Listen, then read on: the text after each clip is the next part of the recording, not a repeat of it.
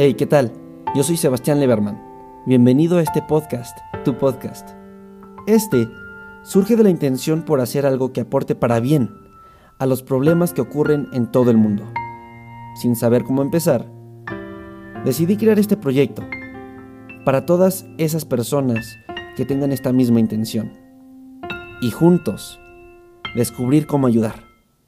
Bienvenidos a un mundo como nosotros. Hola, hola. Ah, bueno, ya estamos en el 14, el 14 episodio de este podcast. Gracias. Espero que ustedes hayan aprovechado este tiempo para no consumir tanto contenido y si lo hacen, pues que sea de valor, que aporte algo a sus vidas y que ocupen su tiempo en, no sé, hacer más actividades, ya saben, esto que todos dicen en cuarentena. sí, entonces, bueno, ya para empezar este este episodio quiero pues hacer algún este algunos recordatorios de los anteriores como así lo habíamos predispuesto o sea sé que pues sí en Australia obviamente ya se han apagado los incendios este en el Amazonas también eso es muy bueno.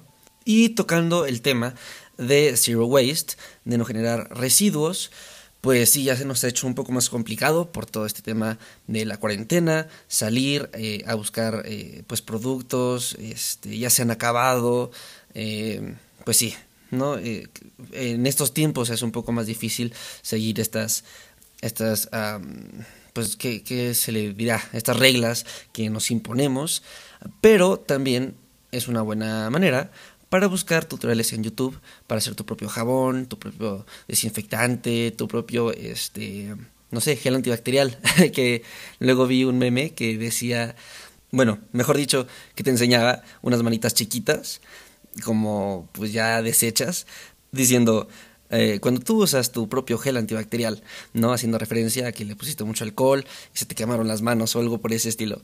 Eh, entonces sí, hay que también tener cuidado y hacerlo todo con precaución y siempre a la mano de otra persona que también te asesore porque dos mentes piensan mejor que una. entonces, ya regresando al tema de este episodio, que por cierto, bueno, este tema y los de los próximos episodios no van a tener nada que ver con el coronavirus y con lo que está pasando, eh, pues, en estos momentos. ¿Por qué? Porque pues todos están hablando de esto y ya sabes, si te saturas de mucha información y aparte que es, bueno, es algo negativa, tu cerebro se bloquea, infoxicación, ya lo hemos mencionado en los anteriores episodios, así que no. Este tema, de hecho, empieza con una anécdota eh, que pasó hace, bueno, antes de la cuarentena, antes de todo esto del COVID-19. Eh, salimos con unos amigos, amigas, y una amiga en específico era vegana. Este, yo nunca pues, he sido mucho de eso, de ser veganos o vegetarianos. No, se me hace medio hippie. O se me hacía medio hippie. Este, y ya ella nos empieza a explicar que no lo hace porque contamina. Y ella quiere contaminar menos. Creo que, bueno, todos nosotros, de hecho, de esto se trata en parte de este podcast. Y se me hizo muy raro porque yo pensé que ya sabía, pues, pues un poco más de lo normal, que, ya tenía algunas, alguna información eh, adicional a lo que en general todos conocen. Y me sacó mucho de onda porque no tenía ni idea de qué estaba hablando.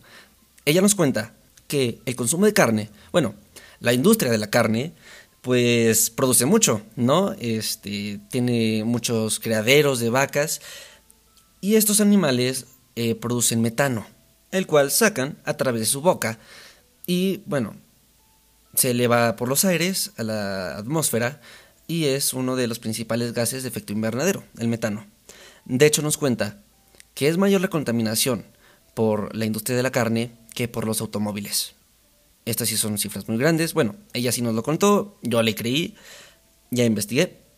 Y este, pues sí, ¿no? Eh, en ese momento hubo dudas en mí. Primero porque, bueno, según yo ya conocía de estos temas y al parecer no, todavía me falta mucho, todavía nos falta mucho por aprender y por saber. Este, y sí, entonces otra de las dudas que tuve fue si convertirme en un vegano de la noche a la mañana. Eh, bueno, de hecho, en ese, en esta plática que tuvimos, eh, íbamos de viaje, íbamos rumbo a Aguascalientes, creo, y cuando llegamos al hotel, yo bajé a cenar al, al restaurante, vi la carta, solo había salmón, eh, costillas, sándwiches de pollo, entre, bueno, muchas otras, ensaladas, pero pues yo tenía mucha hambre, ¿no? Entonces quería algo de proteína. pero pues todo era, era carne, era carne de industria. Entonces no supe, no supe qué hacer, porque sí quería comer, sí quería alimentarme, sí tenía mucha, mucha hambre, pero a la vez ya no quería contaminar más, quería dejar de contaminar en ese aspecto también. Y bueno, corte A, mi decisión fue pedir unas costillas. Sí, lo sé, perdón, tenía hambre. Eh, pero sí, bueno, esto me dio muchas vueltas a la cabeza.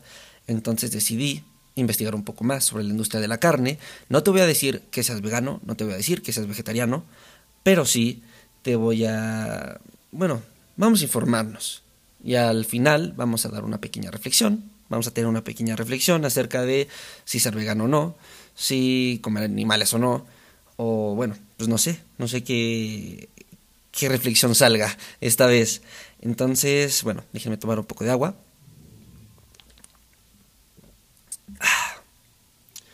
Ok, ahora, un poco de la información que recaudé. Y dice que cada 10 segundos los humanos matan alrededor de 24.000 animales para consumo, para que nos los comamos. Entonces al año son 75 mil millones de animales. Y bueno, esto obviamente cada año incrementa exponencialmente porque cada año pues somos más humanos en el planeta y tenemos que alimentarnos. De hecho, desde hace 50 años los humanos nos hemos más que duplicado y la cantidad de carne que producimos se ha más que cuadruplicado. Entonces los datos en porcentaje dicen que hay más animales domésticos eh, que salvajes, pero esto no por un 51-49, no, hay aproximadamente noventa y tantos por cientos de animales domésticos y solo alrededor del 10% menos de animales salvajes en todo el mundo. Y sí, es que creamos animales para consumo. Crear animales es una maravilla de la tecnología moderna, eso no hay duda, pero está llegando a un punto crítico. La Tierra, el agua, que ya hemos hablado de su importancia en el episodio 3, me parece, y las emisiones de gases de efecto invernadero, pues contribuyen eh, y están involucrados en la producción que se está este, volviendo insostenible en estos momentos. Y es que la demanda de carne no desaparece, de hecho está incrementando. Así que, ¿cómo las futuras generaciones consumirán carne si cada vez es más difícil de de proveerla, de crearla, sí nos estamos acabando el mundo. Cuando fabricamos, por así llamarlo, creamos a estos animales. Y si nos ponemos a pensar, es que es muy difícil saber por qué la carne tiene tan buen sabor. Yo diría que es porque, bueno, es jugosa, eh, tiene una sensación eh, irresistible. De hecho, hay estudios que dicen que esta este amor por la carne se remonta desde hace mucho, mucho tiempo. Hace aproximadamente 3.400 millones de años. En esa época, los Australopithecus tenían dientes grandes y planos, adaptados para una dieta de frutas, semillas y hojas. Pero se mostró evidencia de que en huesos de otros animales se mostraba un nuevo comportamiento, la matanza. Los humanos empezaron a cazar animales, los humanos empezaron a comer carne. Tres de los grandes omnívoros del mundo son los humanos, las ratas y las cucarachas. Y por eso es que vivimos en todas partes. Siempre encontramos algo para comer. La carne es que, pues, ¿cómo evitarlo? Está llena de calorías, proteínas, grasas, minerales y vitaminas, incluida la vitamina B12. Anoten, B12 va a ser importante en este episodio. La razón de esto es porque es difícil encontrarla en la naturaleza en productos no animales. Bueno, aparte, la carne, la sangre contiene mucho hierro. Esto es crucial para la salud de nuestros glóbulos rojos. Y aunque las plantas tengan hierro, la mayoría es diferente y no se absorbe bien en el cuerpo. El hierro en la carne es especial porque está unido a un compuesto llamado hemo, H-E-M-O. La única fuente de hierro llamada hemo está en la sangre y en el músculo de origen animal. Y es, pues, es no vital, pero sí es muy importante para nuestra salud. Esta influencia de proteínas y nutrientes puede ser la razón por la que hace muchísimos, muchísimos millones de años nuestro cuerpo cambiara, para tener estómagos más pequeños, intestinos más cortos y cerebros más grandes. Algunos creen que la carne de caza llevó a nuestros antepasados a crear herramientas, un lenguaje complejo y estructuras sociales. Comer carne posiblemente nos hizo humanos. Es normal que a los humanos les guste la carne. Está dentro de, nuestro, de nuestra biología. Lo malo es que los humanos siempre han querido más carne de la que se puede obtener. Y es, pues es la, es la ley de la, de la vida, ¿no? Los humanos siempre queremos más de lo que podemos obtener. Somos ambiciosos, lamentablemente. Aparte, que cuando aprendimos a domesticar animales para comer, convertimos bueyes salvajes en vacas, jabalís en cerdos, aves salvajes en pollos, la domesticación de plantas y animales es de las cosas más importantes de nuestra historia. Esto básicamente cambió el mundo. Por ejemplo, la agricultura. Esta permitió los asentamientos humanos. La población comenzó a crecer y mediante la cría selectiva seguimos creando animales para satisfacer nuestro deseo de carne. Desde hace un siglo, la ciencia moderna nos permitió transformar a estos animales como nunca antes a llevar control de enfermedades, avances de producción y, bueno, ya la antes mencionada, cría selectiva. Por ejemplo, aquí hay una interesante historia con el pollo. Comparemos un pollo de 1957 contra uno del 2005. Los pollos actuales crecen cinco veces más rápido gracias a los antibióticos y las vitaminas que estimulan su crecimiento y reproducción selectiva. Entonces, estos pollos de pechugas enormes los hay que sacrificar a las cinco semanas de edad, porque las patas ya no pueden sostener su cuerpo, ya no pueden sostener su propio peso. Llegamos a los límites biológicos en lo que podemos hacer con los animales. Y esto, bueno, tiene un poco de trampa, porque verán, en los años 40 se hizo famosa la hamburguesa, hecha con sobras del matadero, y en los 80 el nugget de pollo. Comer animales ya no implicaba ver nada que se le pareciera a un animal. Y como dice esta investigadora muy famosa, Melanie Joy, la agroindustria animal nos permite distanciarnos de la realidad de lo que estamos comiendo cuando consumimos un animal. Mucha gente se incomoda con la carne que se asemeja pues a un animal. Entonces, hoy la mayoría de los animales de granja crecen fuera de la vista, ocultos en lotes de ganadería concentrada muy juntos, muy apretados. La razón de por qué los animales no se enferman al estar de esta manera es por los antibióticos, pero a veces no siempre funciona. Tenemos el ejemplo de la salmonela. Los antibióticos no funcionan con los virus, como la enfermedad de las vacas locas, la gripe porcina y la gripe aviar. La gente necesita entender que los animales cobran un precio muy alto en nuestras vidas y en el medio ambiente. Y bueno, creo que lo estamos entendiendo, porque pues gente se comía murciélagos o los pangolines y por eso se dice que se creó esta enfermedad del COVID-19, del coronavirus. Así que vaya, también yo quería que este tema no se ligara tanto con el coronavirus, pero todo está ligado. Eh, pues, ¿qué les puedo decir? No hay respeto por comer animales silvestres. Todavía que estamos cultivando de manera desmedida este, animales para consumo humano, ¿Por qué somos tan necios y consumimos animales salvajes, exóticos? O sea, ahí tienes una hamburguesa, ¿por qué no te comes una hamburguesa en lugar de una sopa de murciélago o de pangolín? No sé muy bien cuál, eh, qué animal fue la causa de, esta, eh, de, esta, de este virus, de esta pandemia, pero bueno, sigamos con el tema, ¿vale? Y es que en países desarrollados el consumo de carne en la clase alta es más estable, mientras que en la clase medio y baja son más altos. Tienden a comer más carne, muchas proteínas. Esto porque la mayoría de la gente de la clase alta, no quiero decir que nosotros seamos este tipo de gente, eh, es un poco más consciente de qué es lo que pasa con el consumo de la carne, mientras que la clase media y baja no tienen en consideración estos temas y tienden a comer más carne. eh, pues es lo que creo que es lo que pasó, ¿no? ¿no? No sabíamos, o por lo menos yo, no sabía que consumir carne contaminaba. Y posiblemente la gente de la clase alta, pues, tiene un poco más de conocimientos. Esto es en países desarrollados, el país donde yo vivo no es tan desarrollado, pero bueno, eh, dato curioso. Eh, fue, un, fue un paréntesis, ¿ok? Cierro paréntesis. bueno, ahora, la carne es una de las formas menos eficientes de alimentar a la gente.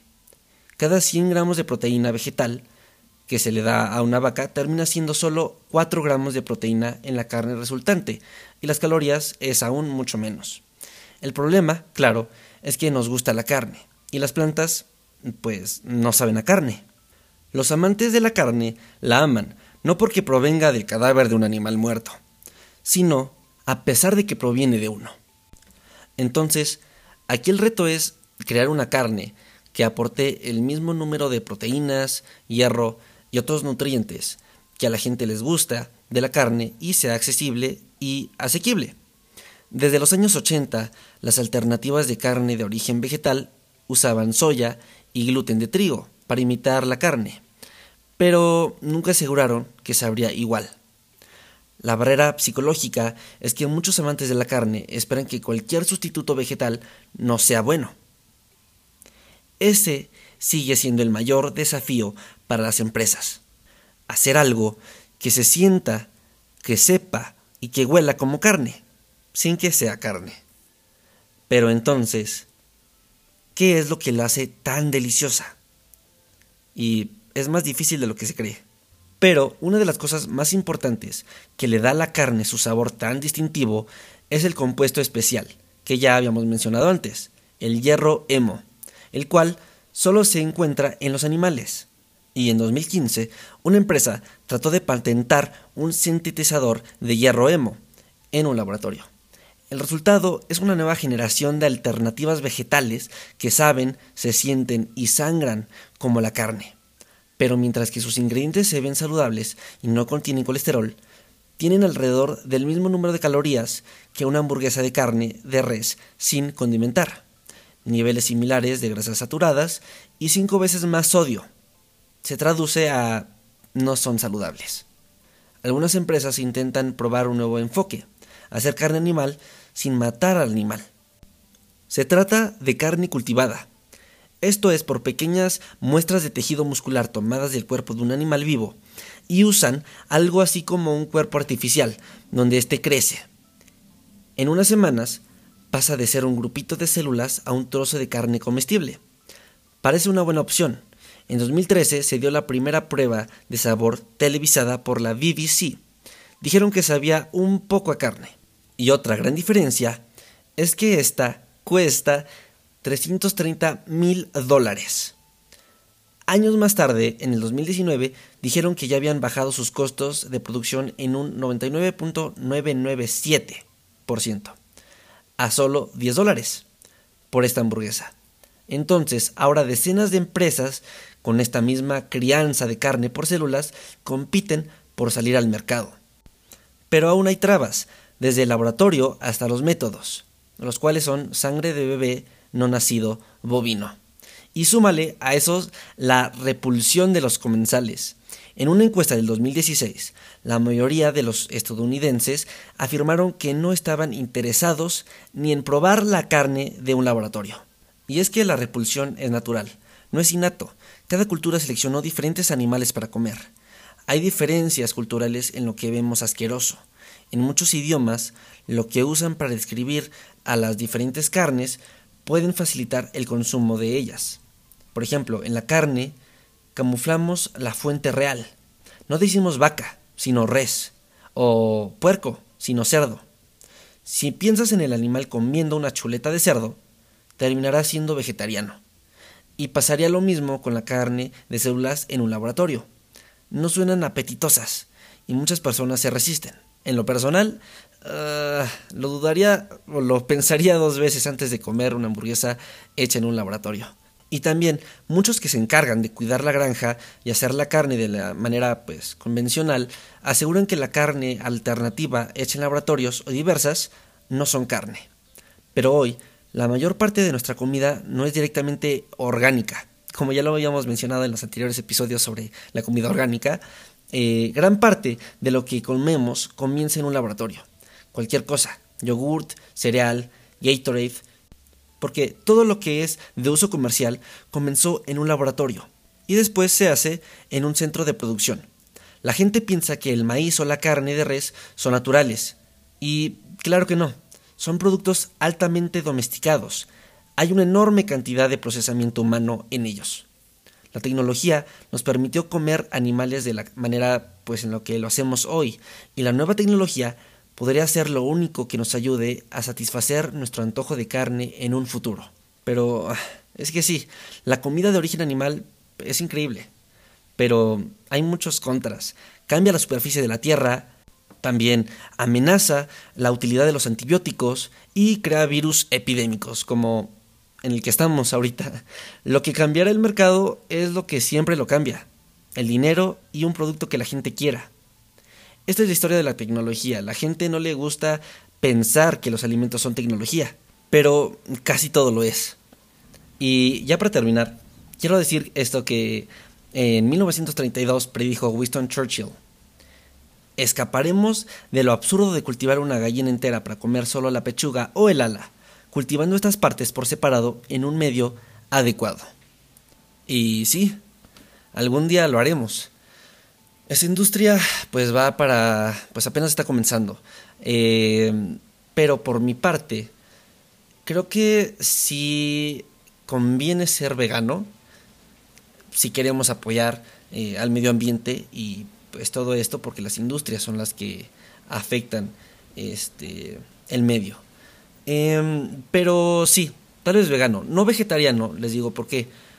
Porque vegetariano aún así puedes consumir eh, leche, puedes consumir queso, yogurt, derivados de la carne, pero no específicamente carne, solo los derivados. Y estos pues se consiguen a través de la carne, a través del animal que también tiene la carne. Entonces, la carne no es lo que contamina, el animal de donde sacamos la carne contamina. Así que nada que provenga de este animal pues deberíamos de consumir para que dejen de producir o de criar tantos animales como este. Eh, entonces sí, ser vegano implica no comer absolutamente nada, ni usar absolutamente nada derivado de la carne de algún animal. No puedes usar ropa de cuero, no puedes usar, este, no sé, un cinturón, un zapato, no puedes comer eh, leche, no puedes comer yogurt, ah, pero hay alternativas como, ya lo como aquí lo habíamos dicho, ya desde hace tiempo se está implementando comida a base de plantas con sabor a carne y derivados. Algunas no son saludables, algunas ya están siendo un poco más saludables que otras. Pero, por ejemplo, con la leche, en lugar de leche normal, puedo consumir leche de almendras. Eh, quiero investigar un poco más sobre qué consumir, qué, este, qué alternativas hay. Y ya para el próximo episodio, pues, compartirlas, si, ustedes también quieren eh, seguir este tipo de vida más vegana, más saludable, más sustentable, más eh, eco-friendly, por así llamarlo. Así que sí. Entonces, ya para terminar, no te pido que te suscribas, comentes, de like o lo que puedas hacer en la plataforma en donde me estés escuchando. No, simplemente te invito a que te quedes primero en tu casa, resguardado. Si tienes que salir, pues sal con precaución, eh, con las precauciones pues ya, ya recomendadas por la por la ONU, la OMS, este, por, los medios, y que apliques algo que hayas aprendido en este episodio hoy. También eh, comentar con tus familiares, con los que estén, estés en contacto, tus, las personas más cercanas, vaya, porque así creo yo se compartiría la idea principal de lo que va este podcast. Bueno, muchas gracias por escucharme, por darme tu tiempo. Yo fui Sebastián Leverman y nos estaremos escuchando a la próxima. Chao, chao.